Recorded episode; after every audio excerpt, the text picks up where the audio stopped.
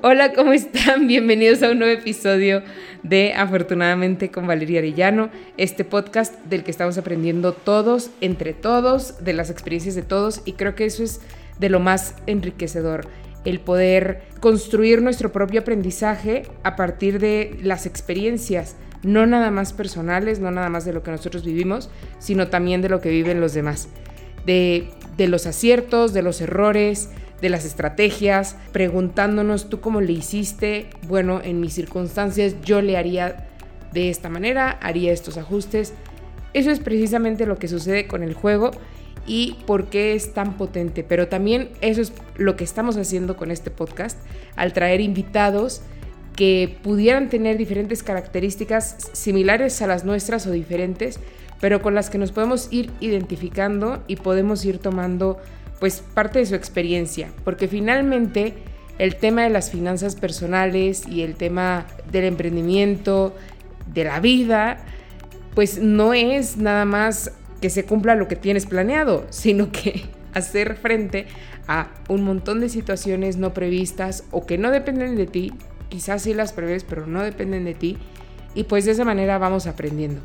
Y el día de hoy estoy muy contenta de presentarles a uno de mis primeros testimonios que tuve. Bueno, no sé si fue de los primeros, pero como en medio, pero sí fue un, testimonio que me marcó muchísimo y que nos va a ayudar a hacer la transición del tema de cómo salir de deudas a el tema del emprendimiento, el tema de cómo generar ingresos. Estos días tuve el curso de cómo salir de deudas, efectivamente, y me decía una persona vale, yo ya no puedo gastar menos, o sea, ya, ya no puedo reducir más mis gastos. Y si quiero ganar más, no es tan rápido. O sea, sí, sí puedo trabajar más, pero no están llegando los ingresos tan rápidos. ¿Qué puedo hacer? Esta pregunta surgió porque yo les digo que hay una regla. O sea, si tú quieres dinero para salir de deudas, para emprender, para invertir, para lo que tú quieras, necesitas hacer dos cosas. O una de las dos o las dos. Gastar menos o ganar más. Y ya, no hay más opción. Porque un crédito, finalmente, si pides un crédito para lo que necesitas, pues está bien, pudiera estar bien, pero vas a necesitar ganar más o gastar menos para poder pagar ese crédito. Así que no hay, no hay mucha opción, la, respuesta es simple, no es fácil, es simple. Y a mí me gustaría eh, presentarles a Agustín y a Miriam, para que nos cuenten cómo le hicieron ellos. Agus y Miriam, bienvenidos al podcast. Muchísimas gracias por haber aceptado la invitación. Sí, muchas gracias, mucho gusto. Gracias, preciosa, por invitarme. muchas gracias, Miriam, Agus. ¿Nos podrían contar un poquito nada más de, de, dónde son, este, un poquito de su familia, así brevemente para que se imaginen en dónde están? Bien, este, yo, yo soy originario de Guadalupe, Zacatecas. Eh, yo soy de, una familia numerosa, fuimos 10 hermanos y pues todos, gracias a Dios, este, la mayoría son profesionistas, yo me dedico, eh, soy, yo soy sastre y en el caminar de la vida he incursionado en otros, este, eh, en otros negocios, pero aquí estamos. ¿Y Miris? Mm, yo, por ejemplo, yo siempre me dediqué a las ventas toda la vida, siempre he trabajado a las ventas y y yo soy originalmente de Ciudad de México, pero me vine de vacaciones acá y acá fue donde me casé, acá en Zacatecas. Después de las vacaciones, ¿en las vacaciones conociste a Agus? Y... pues yo creo que sí. Acá fue donde lo conocí, aquí me quedé, ¿cómo ves? Buenísimo, buenísimo. Este, entonces, e, ellos están en Zacatecas, eh, ya conocieron su profesión, y quiero platicarles antes, ¿quién, ¿quién le cuenta cómo nos conocimos? Yo creo que ustedes. Sí, este, yo, este, no, no, recuerdo cómo, pero tuve la fortuna de, tener una invitación a, a, un audiocurso con Valeria que se llama Dinero como Católico.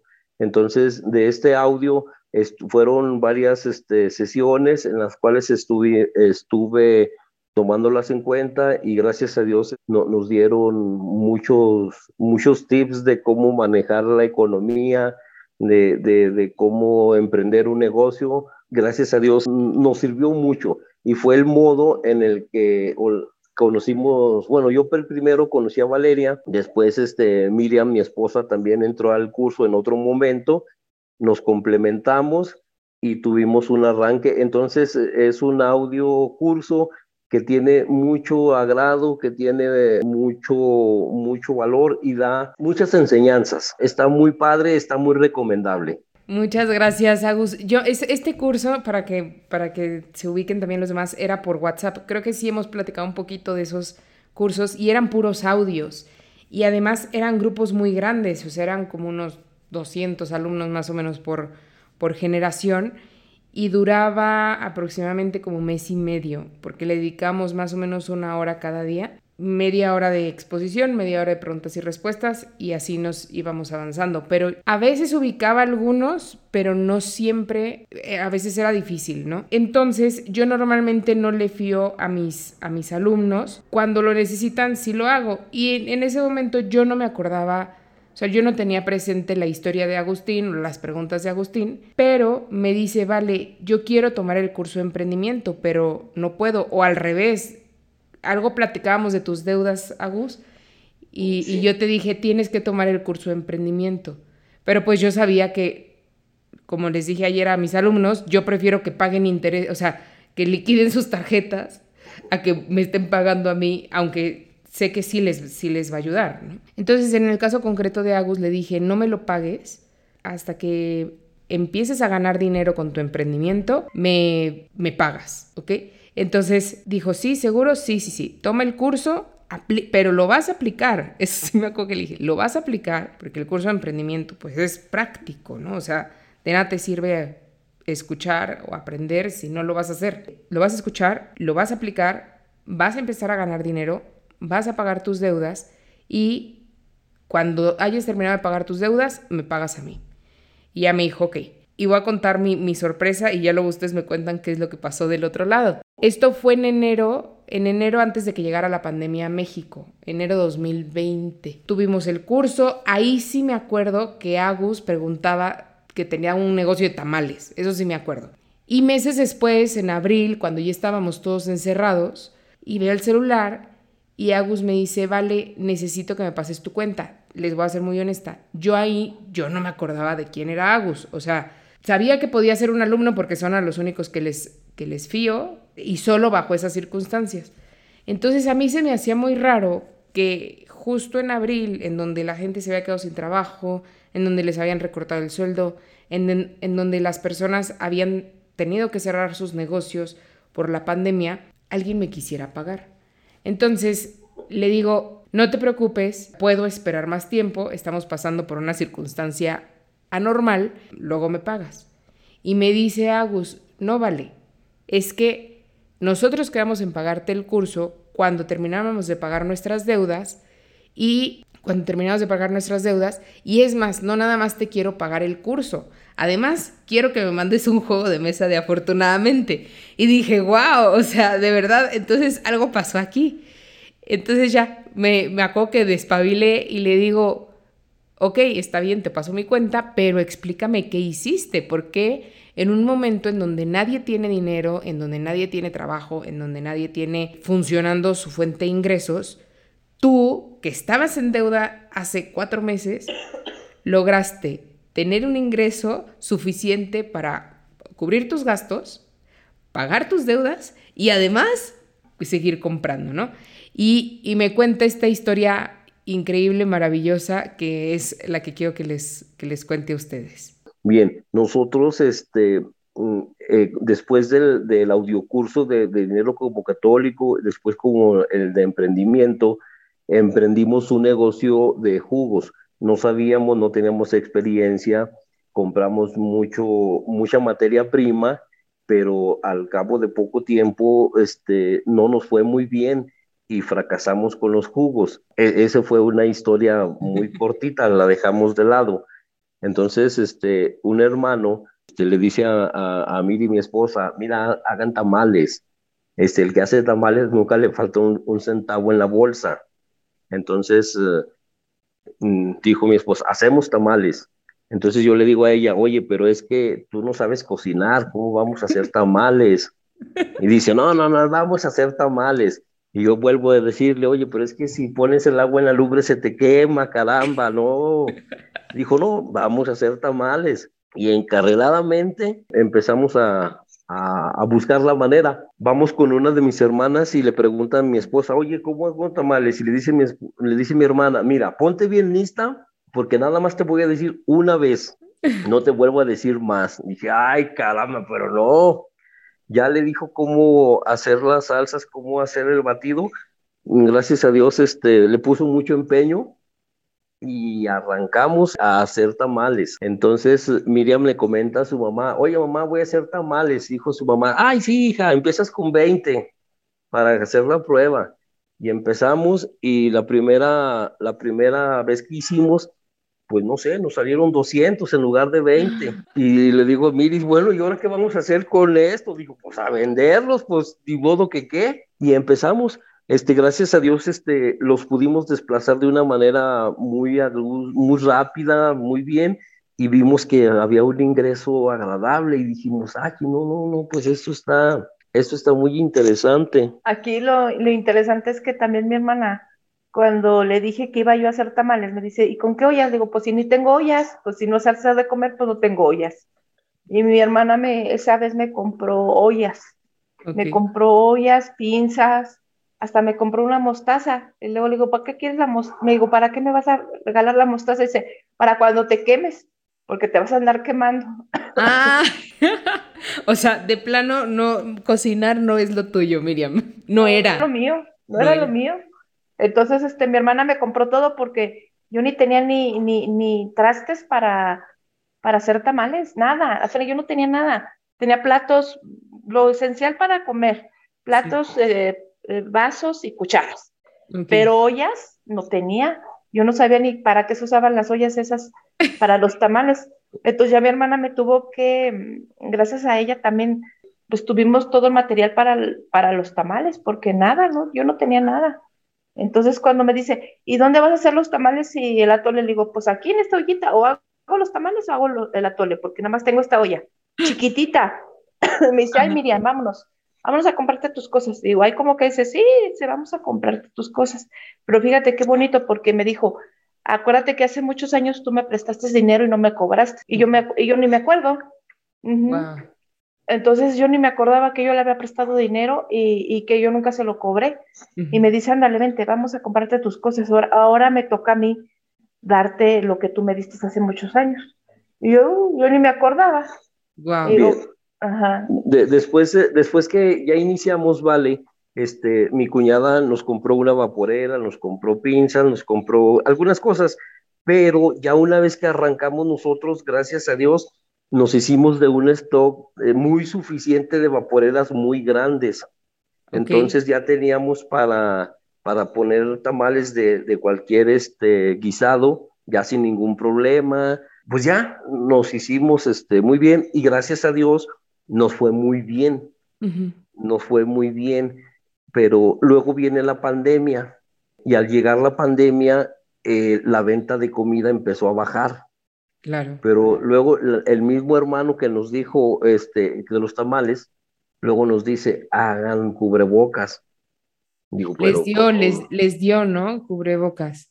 Sí, no, no, él, nos pasó cubrebocas este, desechables y empezamos a vender cubrebocas desechables y gracias a Dios en ese momento de la venta estaba de una manera muy grande. Sí. empezamos a vender mucho, mucho, mucho cubrebocas desechable. Y después nos dice, oye, pues ahora, ¿por qué no haces de tela? Dice, ahora haz un cubrebocas de tela. Digo, no, pues no, no sé, ni idea. Y él es muy curioso y se puso a investigar y me dice, mira, aquí está un patrón que me encontré ahora tú ya desarrollalo. Y bueno, y nos pusimos a de hacer este cubrebocas de tela. Pero para eso eh, empezaron a cerrar todos los locales. Sí. Eh, cuando se vino la pandemia bien fuerte, cerraron todos los locales. Entonces nada más quedó el de nosotros por hacer cubrebocas, el de la vidrería y el de los celulares. Pero todos los locales de aquí de Guadalupe se cerraron, todo se cerró, menos nosotros cerramos. Wow. Solo porque vendían cubrebocas, es verdad. Exacto. Sí, sí, sí, por los cubrebocas. Por los cubrebocas. Y en ese tiempo se tuvo que contratar gente, entonces teníamos, ¿cuánta gente teníamos ahí trabajando? Como 10 personas. 10 personas trabajando haciendo cubrebocas y no nos dábamos abasto. y, trabajábamos las 24 horas del día, porque unas personas llegaban a ayudarnos a las 12 de la noche y se iban a las 6 de la mañana. Y nosotros de dormir, pues nada más teníamos uh, en lo que ellos estaban unas dos, tres horas para dormir, para poder seguir cortando y dándoles el trabajo a las personas que estaban cosiendo. Y, y yo de repente sí me ponía como que, ay, no, digo, pues esto es, ya es mucho. Y me dice mi esposa, esto no es para siempre, mejor échale ganas. Qué sabia. Seguimos, seguimos, seguimos. Y gracias a Dios, este, no fue muy bien también económicamente, pero desde los tamales, este, nuestra economía se acomodó. Sí. Se acomodó, seguimos este, con los cubrebocas. Pero ahí en los cubrebocas es cuando decidimos comprar maquinaria. Ahí compramos máquinas, eh, una de cortar, eh, compramos máquinas de, de coser para para que él tuviera más material. Compramos mucha tela para los cubrebocas, bueno, nos surtimos de mucho material en esa época. De material, de maquinaria y, de, y generaron además empleos. Empleos. Ah, o sea, yo estoy, y cuando me contaron su historia, yo les dije, por favor, tienen que grabar su testimonio porque se lo va a pasar al secretario de Desarrollo Económico. Porque o sea, porque eso es lo que buscan precisamente, o sea, que a los negocios les vaya tan bien que, que puedan invertir y a veces ellos incluso apoyan en la parte de la maquinaria. Ustedes lo pudieron hacer, o sea, al, negocio le fue tan bien que pudieron renovarlo porque al final sí tenían sus máquinas, me acuerdo de, eso. Sí. Sí, pero eran máquinas ya muy ya viejitas. Ya muy viejitas. Entonces lo que hicimos se compró máquina nueva nueva, nueva. Sí, cuando vi ese video yo me acuerdo, me acuerdo de haber visto varias máquinas nuevas. Sí. Nuevas, sí, son nuevas. Y, y, gracias a Dios, este, pues eh, eh, esto ya nos ha dado manera de, de, seguir este, buscando la manera, ¿vale? De, de buscar nuevas experiencias en, en, economía y gracias a Dios, pues seguimos en lucha, Valeria. Y seguimos en lucha y gracias a Dios nos está, nos está yendo bien, gracias a Dios. No nos quejamos ya. Me da, me da muchísimo gusto, Agus y Miriam. Este, sí, cuéntame. Vale, perdón. Eh, en esto de los tamales llegó un, una persona, un desconocido, este, que era amigo de una compañera de la escuela de mi esposa, de Miriam. Entonces, el, señor llega y nos dice, oiga, véndanme tamales para yo vender en mi negocio. Él tenía una frutería, pero dijo, es que me está yendo mal. Véndanme tamales para yo mm, poder ofrecer eso, porque estoy mal. Y entonces le dijimos, no, está bien, pero nunca nos compró tamales. Y luego nos dijo, oye, ¿y si me enseñan mejor? Y le dijo Miriam, no, si a mí me enseñaron, yo te enseño. Entonces eh, el señor igual quedó de venir un día, ya Miriam le dijo cómo hacer el preparado. Eh, el señor, él sí tiene más este, afición por la cocina y, y rápido lo hizo. Entonces él, él empezó a hacer ya el, los tamales en, en su casa y los enviaba a su negocio y los empezó a vender. Pero luego al señor le fue tan bien, tan bien, que el señor dijo, no, ¿sabes qué? Quitó la frutería y, y, puso su tamalería. Entonces, el, el, señor se dedica, desde entonces sigue vendiendo tamales el señor y ya contrató personal, tiene persona que le ayuda a cocinar, persona que le ayuda a vender, este, entonces el Señor dijo, no, mira, yo de aquí de mis tamales estoy muy a gusto, estoy, ya tengo mis ingresos, tengo personas que me ayudan y, estoy muy bien. Y el Señor sigue muy activo en, en, los tamales. ¡Wow! Qué, qué increíble testimonio de compartir. Eh, no cualquiera lo hace, y menos las recetas, ¿no? menos las recetas. Qué increíble testimonio. Yo quisiera como que ir y recapitulando, ¿no? Esta parte de tu hermano, ¿no? Que te empuja y que los empuja y, oye, pues hagan tamales, ¿no? O sea, con una idea. Y luego su hermana que también les enseña cómo hacer los tamales. Y luego la hermana que les apoya, previamente, pues Miriam ya le, ya le había ayudado. Y regresa, hay esa reciprocidad, ¿no? De, a ver, te voy a ayudar en este momento que lo necesitas. Yo a eso le llamo dos cosas. O sea, definitivamente esas redes de apoyo que son la familia y que no, o sea, tienen un valor inmenso. No sé si lo platiqué en otro podcast, pero recientemente fui a Estados Unidos y había muchísimas personas, muchísimos homeless, muchísimas personas sin hogar, pero muchísimas. Iba con una amiga y nos sorprendimos de, de cuánta gente estaba en la calle. Y creo que en México, pues sí lo podemos llegar a, a ver en algunas colonias o en algunas zonas o en algunos momentos, pero no tanto como lo estábamos viendo en ese momento ahí. Y, en todos lados, o sea, es que era en cualquier parte de la ciudad te lo encontrabas. Y parte de lo que platicábamos era, pues que acá en México la familia es una red de apoyo muy importante. Ella, sorprendida, me decía, vale, es que yo me imagino que si yo en algún momento no, o sea, no puedo pagar mi casa, tengo deudas, me quedo en la calle literalmente, no me imagino cómo mis papás no pudieran recibirme en su casa. O cómo, o sea, tengo dos hermanos, cómo mis hermanos no me recibirían. Pero bueno, suponiendo que mis, ni mis hermanos me reciben, ni mis papás me reciben, o sea, claro que voy contigo y te digo, vale, por favor, o sea, con la confianza, sí me sentiría con la confianza de decirte, déjame vivir contigo un, un rato, ¿no? O, o incluso a tus amigos que no son mis mejores amigos, o sea, no son sus amigos, pero los conozco, o sea, estoy segura de que podría ir con ellos y me reciben, ¿no? Entonces, creo que eso es algo que nuestra cultura mexicana y latinoamericana, o sea, en, latina, pues tenemos y, que, es súper valioso, o sea, sí hay que cuidar mucho nuestras, nuestras redes de apoyo, nuestra familia, nuestros amigos, porque para eso están, o sea, también estamos ahí para crecer juntos. Y otra cosa que veo, cuando juegan afortunadamente, cuando jugamos afortunadamente, a veces se da esto, ¿no? Que ya nos contarán si les ha pasado, pero eh, a lo largo del juego, supongamos que son cuatro o seis jugadores, si alguno se queda sin dinero, tiene que volver a empezar. Eh, no, ahí no, hay, no existen los créditos al banco. Entonces, tienes que volver a empezar porque tienes que decir qué vas a hacer diferente en esta ocasión. Una opción que tienes es que tú puedas negociar con los jugadores. O sea, si tú le quieres pedir prestado a los jugadores, los únicos que te pueden prestar son ellos y a la tasa que ellos quieran. O sea, si te lo quieren prestar, si te lo quieren prestar con intereses, si, si te lo quieren regalar, es cuestión de los jugadores. Y algo que yo les digo es, les conviene que a los demás jugadores les esté yendo bien económicamente. O sea, les conviene que los demás jugadores tengan muchas fichas. Les conviene que los otros jugadores tengan buena administración de su, de su juego, de su dinero.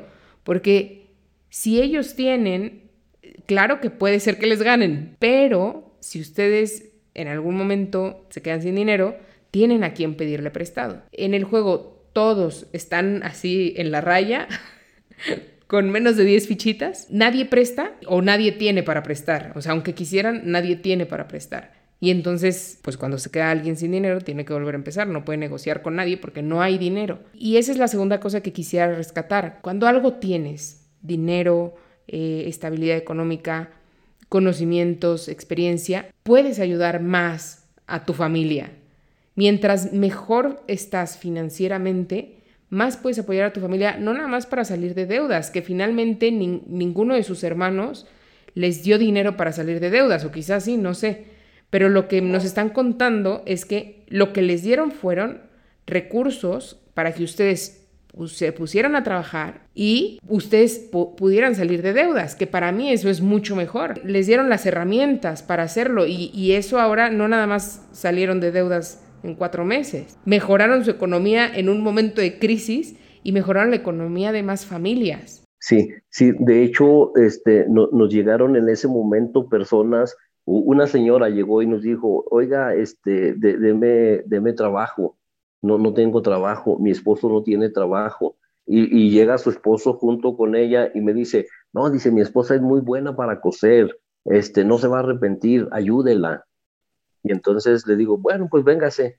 Y, llegó la señora y empezó, y sí, gracias a Dios, nos dio buena canilla, cosía muy rápido y dije, no, bendito Dios, nos ayudaba, porque este, estaba tan fuerte la demanda, eh, teníamos gente nosotros formados en, la calle como, como si estuviéramos vendiendo tortillas para vender los cubrebocas, entonces iban saliendo y, y a repartir y a repartir, y esa era una de las personas. Al, cabo de los días, el esposo acompañaba a, la señora y se quedaba ahí nomás en la entrada y se quedaba y se quedaba. Y yo dije, bueno, pues este hombre, pues, eh, pues, ¿qué hace nomás aquí de ojis? A ver, pues ven, ayúdame a hacer esto. Y ya, pues empezó ahí a, a, a labores manuales, acomódame las telas, este, márcame, este, apila la tela para empezar a cortar. La cortó. Y ya lo enseñé a cortar y pues empezó con la cortadora. Y entonces inconscientemente, pues ya se generó un empleo más familiar ahí para ellos. Claro. Y entonces ya su economía en, en esos momentos así tan difíciles, pues ya, ya les fueron más agradables. Ellos venían de, de, de otro municipio y se vinieron porque pues su situación estaba muy difícil. Y gracias a Dios, todo el, tiempo que duró la pandemia, ellos estuvieron económicamente bien. Bueno, relativamente. Este, pero ya tenían para cubrir sus necesidades básicas. Y bueno, les agradezco a las personas que pasaron aquí con nosotros, lo que nos apoyaron para nosotros poder también eh, cubrir las necesidades de otras personas. Súper, muy, muy, muy, muy valioso reconocer el trabajo de los demás como parte de nuestro equipo, ¿no? Y, como admiro mucho como esta parte de al, momento de contar los resultados y esta historia, que también los, los recuerden a ellos, porque habla de además de toda su historia, ¿no? Ya, ya compartir la receta de los tamales fue el extremo, este, pero sí, habla de esa apertura, de ese deseo de compartir, ¿no? De, de esa conciencia de un día estás arriba y otro día estás abajo, que también quisiera rescatar, Miriam, a ver cómo lo viviste tú. Creo que fue muy sabio eso que le dijiste a Agus. O sea, no te confíes porque esto no va a durar para siempre. ¿Nos podrías compartir un poquito cómo, ¿Cómo, ¿De dónde nació esa reflexión? Pues es que pues siempre, siempre hemos estado en negocios y, y sabemos que cuando hay buenos momentos también hay momentos malos. Entonces yo le decía a Agus, le digo, mira, ahorita nos está yendo bien, hay que aprovechar, hay que trabajar. Cuando no tengamos dinero, pues ya veremos qué hacemos. Pero en ese momento que había, había dinero, eh, aprovechamos para pagar cosas, eh, comprar maquinaria, el dinero lo aprovechamos para cosas productivas. Yo le decía, no hay que gastarnos ese dinero en tonterías, sino en cosas que nos van a dejar a la larga. Entonces empezamos a comprar la cortadora, la maquinaria, telas y mucho resorte, porque en ese tiempo se estaba acabando mucho el, resorte para, para los cubrebocas. estaba escaseándose mucho el material. Sí. Y luego aparte en otros lugares, muchos lugares estaban cerrados, eh, Modatelas, Parisina, todas esas empresas estaban cerradas, teníamos que estar buscando en otros estados el material. Entonces yo le decía, hay que aprovechar y comprar lo que más podamos para tener reserva de material. Es lo que hicimos, comprar material para la reserva. Y sí, gracias a Dios hasta ahorita todavía hacemos cubrebocas y todavía tenemos un poquito de tela de la anterior. Sí. Ajá, no, no hemos comprado tela extra. Nada más cuando nos piden un color en especial. Ahorita, por ejemplo, nos piden muchos a mi esposo le pide mucho el cubreboca para primeras comuniones, bautizos y todo eso. Sí, ya se hicieron famosos, famosos por los cubrebocas, pues es que a la medida, al estilo, ¿no? Ajá, sí. a la medida y al estilo. Qué bonito equipo, la verdad es que es admirable, o sea, qué bonito equipo como pareja, que los dos juntos salieron adelante, ¿no? O sea, con bromas y con, bueno, no sé si, si en ese momento era una broma, pero eso de que a ti se te queme el agua, pero no importa, vamos a intentarlo. Este, creo que, digo, ahorita nos da mucha risa, pero no sé en ese momento cómo lo hayan, cómo lo hayan tomado, cómo lo hayan vivido, pero creo que con, con, esto que nos van platicando, pues todos nos podemos sentir parte de esa historia. Y algo que quisiera preguntarles es, cuando salieron a vender tamales, bueno, pues, empezaron con los jugos, pero no les dio pena, o sea, en, en, algún momento no dijeron, ¿cómo voy a vender tamales? ¿O será que de aquí sí voy a poder hacerla? Qué pasaba en sus mentes, porque fue precisamente algo que, dije recientemente, me decían, es que nuestros ingresos no suben, está bien que hay que ganar más, pero nuestros ingresos no suben tan rápido como lo necesitamos para pagar nuestras deudas. Y yo les decía, pues en esos casos yo hablo de 10 maneras de generar ingreso rápido, que hagas una lista de 10 maneras de ingresos rápidos, no nada más que te pongas a emprender el negocio de tu vida, de tus sueños, que necesitas inversionistas, que va a generar impacto, no, haz hasta lo que no sabes y hasta lo que no te gusta con tal de salir de tu deuda. Entonces, si te tienes que salir a vender gelatinas el domingo, no importa, o sea, hazlo con tal de dejar de pagar intereses.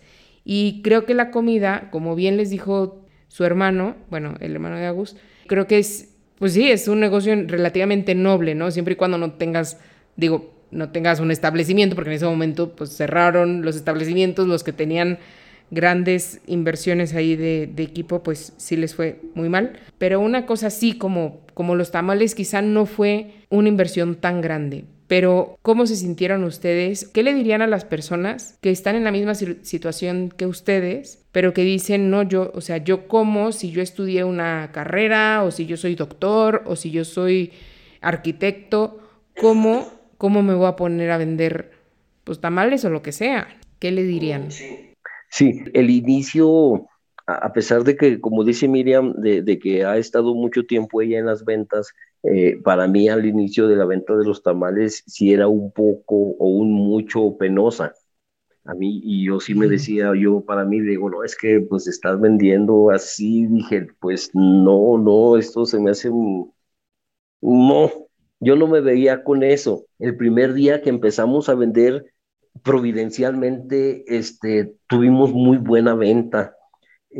se acercó gente que vecinos este, no nos tenían este, así en, en aprecio o bueno, como que no nos tomaban en cuenta.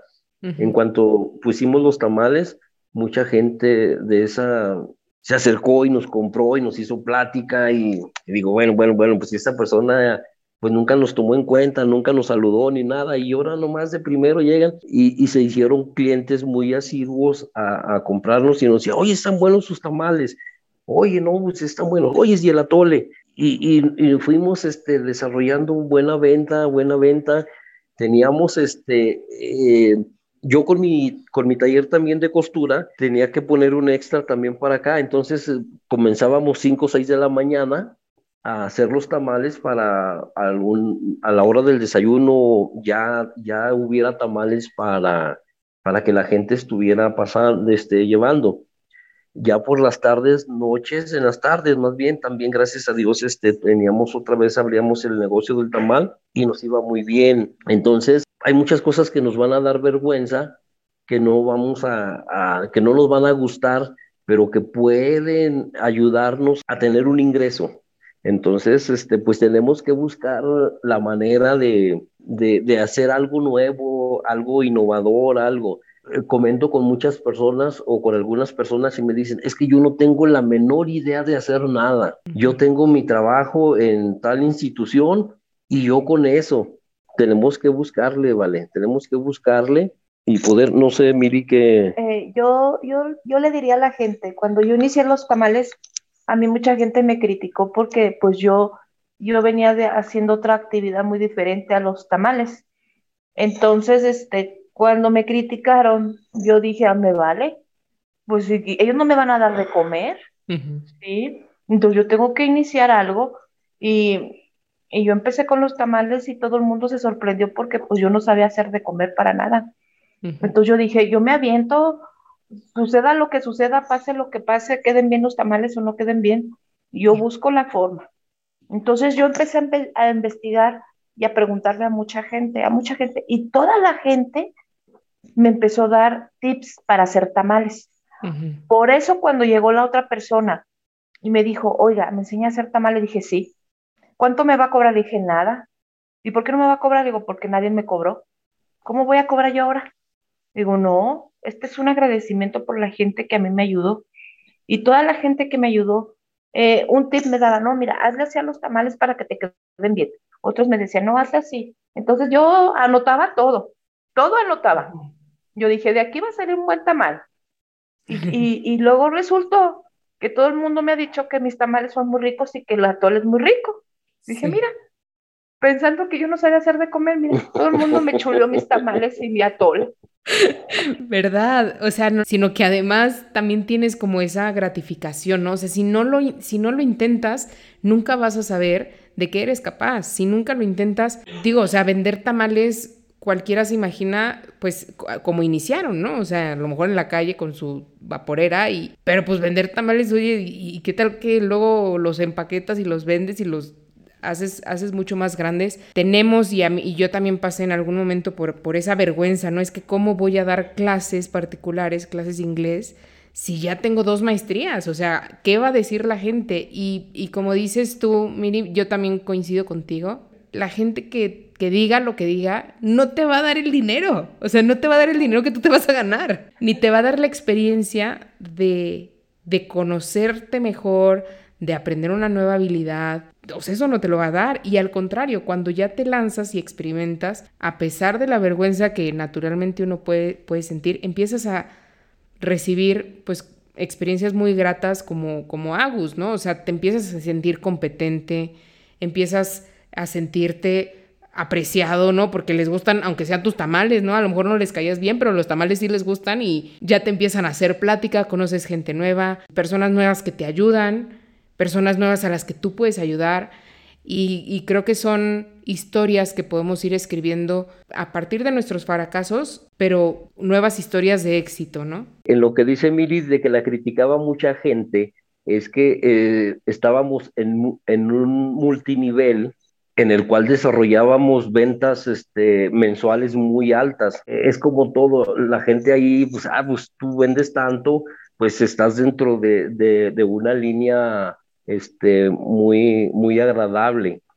Pero luego se viene el problema de pandemia y bajan las ventas, entonces ya no, ya, ya no, ya no pudimos sostener la venta que, estábamos llevando y entonces, eh, pues en, esto pues, de los multiniveles, pues son nacionales y los conocidos y todo, y luego se dan cuenta de que ya estás ahora vendiendo tamales, oye, pero ¿cómo estás vendiendo tamales? Y acá eh, tienes un desarrollo muy grande económico y ahora pues estás acá y la crítica y uy, y ahora eres la tamalera, uy, y muchos ya te dejaron de hablar y, dijo, mire, pues no me van a dar de comer, yo tengo que buscar lo que a mí me dé de comer y, gracias a Dios, este, te digo, vale, y, a la gente sí, eh, que emprendan una idea y la desarrollen. Mucha gente que nos criticó se vio en la necesidad de hacer algo diferente a lo que estaba haciendo, porque ya no pudieron sostener su,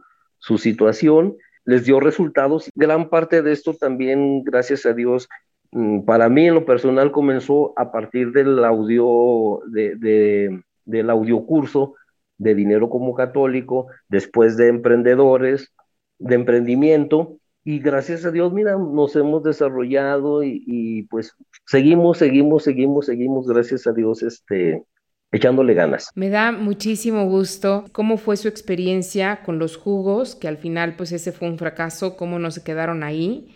Y la otra es cómo se sienten de ver su historia hacia atrás ¿Qué dicen? O sea, ¿valió la pena, no valió la pena? ¿Qué aprendieron? Lo de los jugos, eh, mira, yo creo que más que nada el jugo fue porque nos aceleramos en comprar muchas cosas al principio. Entonces el jugo fue, se nos echó a perder muchas cosas.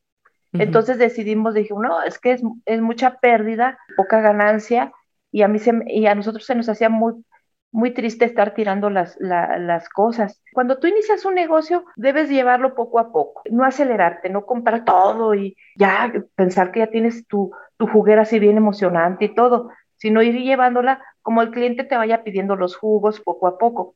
Entonces eso fue nuestro error. Más que nada, yo creo que los jugos hubieran funcionado también muy bien, pero no, no nos hubiéramos acelerado tanto. Eso fue lo que nos pasó. Como que no nos agradó mucho el jugo, decidimos dejarlo. Pero yo creo que si, si cualquier persona quisiera jugos o cualquier cosa, que empiece de poco a poco, que no se acelere, que no compre tanta maquinaria ni, ni tantas cosas, sino que vaya comprando dependiendo de cómo le vaya pidiendo el cliente.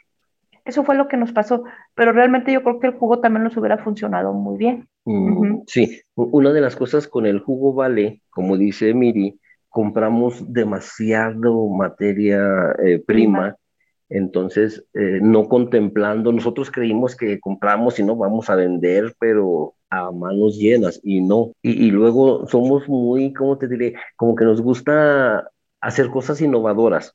Empezamos a, buscar recetas de jugos y empezamos a ver una gran variedad de jugos y, compramos todo para hacer jugos muy exóticos. No, nunca nos dimos cuenta que la gente no conocía ese tipo de jugo, no conocía esas cosas. Entonces, como dice Miri, empezar por lo muy básico, un jugo de naranja, de zanahoria, de betabel, jugo verde, y a lo mejor con eso hubiéramos empezado a tener este, una aceptación y un crecimiento y no nos hubiera ido mal.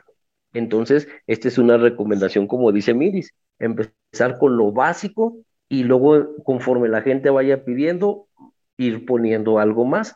Y esto puede ser una base para tener un sostenimiento y un éxito en algún negocio. Totalmente. Nosotros en, en cuestión de los tamales eh, empezamos a vender lo básico, lo básico, lo básico y no fue bien. Después empezamos a innovar también metiendo nuevos guisos, pero ya fue poquito.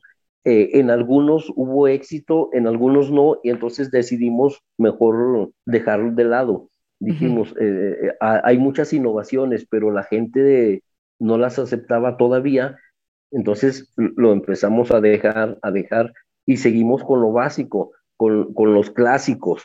Nos sostuvimos con eso y nos fue muy bien. Esto nos llevó, como te comentábamos, ¿vale? Mm, todo nuestro, eh, nuestros utensilios, pero ahora ya de una manera muy profesional. Tuvimos la gracia de comprar una batidora que pues tenía un costo, pues algo grande para el momento.